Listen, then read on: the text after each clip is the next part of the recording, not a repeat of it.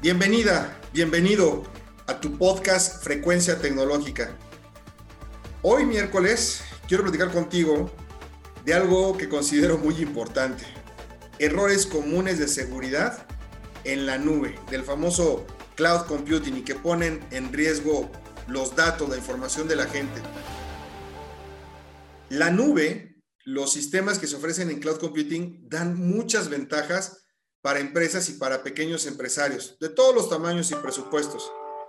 Pero sí, solo sí, se evitan errores a la hora de configurarlos, porque si no va a ser un verdadero dolor de cabeza.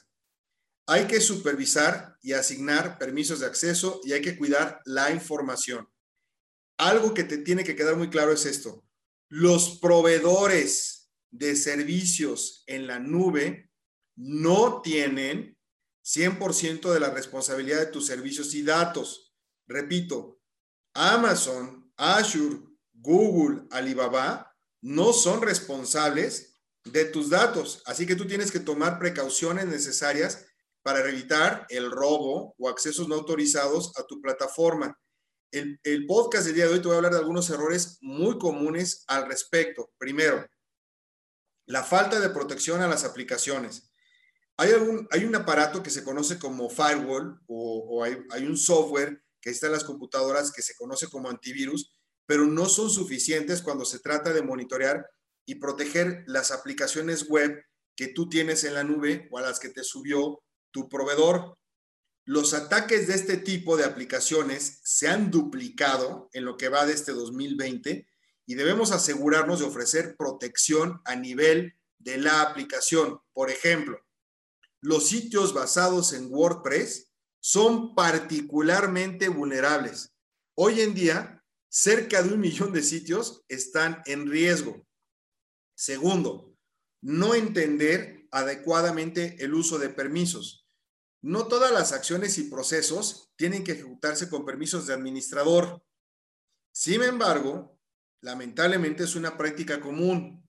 Si bien es un problema exclusivo de la nube, las máquinas virtuales y contenedores pueden ser utilizados con demasiados privilegios y si alguna de estas cuentas resulta comprometida, podría ser fatal, peligroso para la plataforma.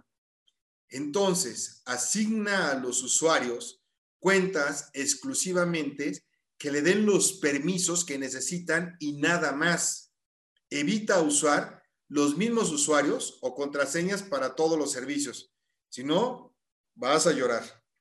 La última, deja eh, puertos abiertos que no sean necesarios. Mira, en ocasiones en la nube eh, vienen configuraciones por default, o sea que ya vienen, ya vienen así hechas. Entonces hay veces que dejan varios puertos eh, abiertos. En otros casos, durante el proceso de configuración y el despliegue de los servicios, abrimos puertos para facilitar o instalar la configuración, pero el grave error es que aquellos puertos que no son necesarios para la operación de servicio deberían estar cerrados, porque esto sí te puede causar serios problemas, porque son entradas que no están monitoreadas y los hackers siempre le van a pegar a, esto, ¿no? O sea, de hecho, tú tienes que, monitorear todo. O sea, si hay gente que está, por ejemplo, accesando eh, remotamente a tu aplicación o tienes servidores en la nube, tú tienes que conectarte de una forma segura a esas consolas. Por ejemplo, tienes que utilizar protocolos como eh, RDP o SSH. O sea, todo lo que pueda haberse comprometido sin credenciales correctas o si tienes contraseñas deficientes o débiles o puertos desprotegidos, van a pegarte durísimo limita mucho el acceso de las VPNs en áreas muy específicas de las redes privadas virtuales, porque en realidad, eh, si no requieres que tu servidor tenga acceso remoto, por ejemplo, desde China, pues ¿para qué lo dejas así abierto, no? Y hablando de eso, fíjate, hay una cosa, la gente no monitorea los logs, es decir, los logs son los, los archivos que se quedan en los servidores que registran toda la actividad. Te pregunto, ¿cuándo fue la última vez que revisaste los logs de tus servidores? De las aplicaciones. Si no lo recuerdas, estás en serios problemas. Revisarlos únicamente cuando ya ocurrió un problema es una práctica pésima. O sea, tú tienes que contar un proceso de monitoreo donde constantemente estás viendo qué está pasando con tu red, qué está pasando con tus aplicaciones y al mismo tiempo te tienes que asegurar que se está registrando, que tenga sentido y una utilidad verdadera lo que está pasando dentro del mismo. O sea, piensa especialmente que la información que quieres tú para poder realizar un adecuado diagnóstico de la plataforma tiene que estar ahí en esos logs. De hecho, quien revisa sus logs, pues no le pasaría realmente nada. Eh, otro error muy común que no quiero dejar eh, de pasar es que no aplican los parches a sus servidores. Hay servidores que están basados en la nube, pero eso no significa que automáticamente ellos van a aplicar los parches con las actualizaciones de las últimas versiones del sistema operativo, aunque algunos proveedores de servicios administrados y alojamiento en la nube sí ofrecen este servicio. Ahorita voy a explicar un poquito más a detalle eso, pero si no, tú tienes que hacerlo. Yo conozco muchas empresas en México y en América Latina que han tenido serios problemas en su, infraestructura de servicios, aunque están montados en la nube, por contar con servidores no actualizados. Este es un grave error, desafortunadamente muy común. Tus, servidores en la nube tienen que ser tratados de la misma manera como los que tienes on-premise, es decir, en tu centro de datos, en términos de actualizaciones. Y si tú no administras adecuadamente las claves, o sea, por ejemplo, ¿dónde almacenas tus claves de cifrado, de, cifrado de, contraseñas, el de administrador o las claves para entrar a la aplicación? Si tu respuesta es que lo tengo, ah, lo tengo en un archivo de texto local o en la computadora o en un Excel o en un post-it pegado, estás en serios problemas.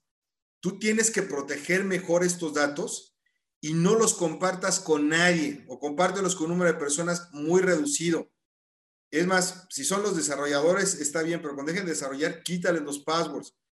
Mira, es muy diferente el tipo de seguridad dependiendo de la nube eh, que, tú contraste, que tú contrates. Por ejemplo, hay infraestructuras a service, infraestructura como servicio, hay plataformas a service y hay software as a service. En todas las nubes hay siete elementos. Está el ambiente físico, la infraestructura, las redes, la virtualización, el sistema operativo, la aplicación y los datos. En eso consiste un servicio en la nube.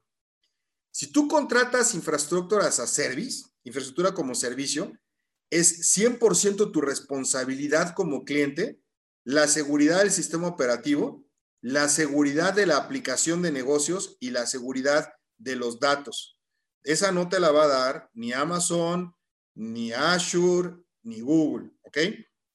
Si contratas plataforma como servicio, PAS, plataformas a service, entonces tu responsabilidad nada más es cuidar la aplicación de negocio y los datos. Ahí sí es responsabilidad del proveedor de la nube el cuidar el ambiente físico, el cuidar la infraestructura, el cuidar las redes, el cuidar la virtualización y el sistema operativo, todo lo que está en la nube. Y por último, si contratas software as a service, lo que es 100% tu única responsabilidad son los datos. Tú tienes que tener respaldos en, otros lados.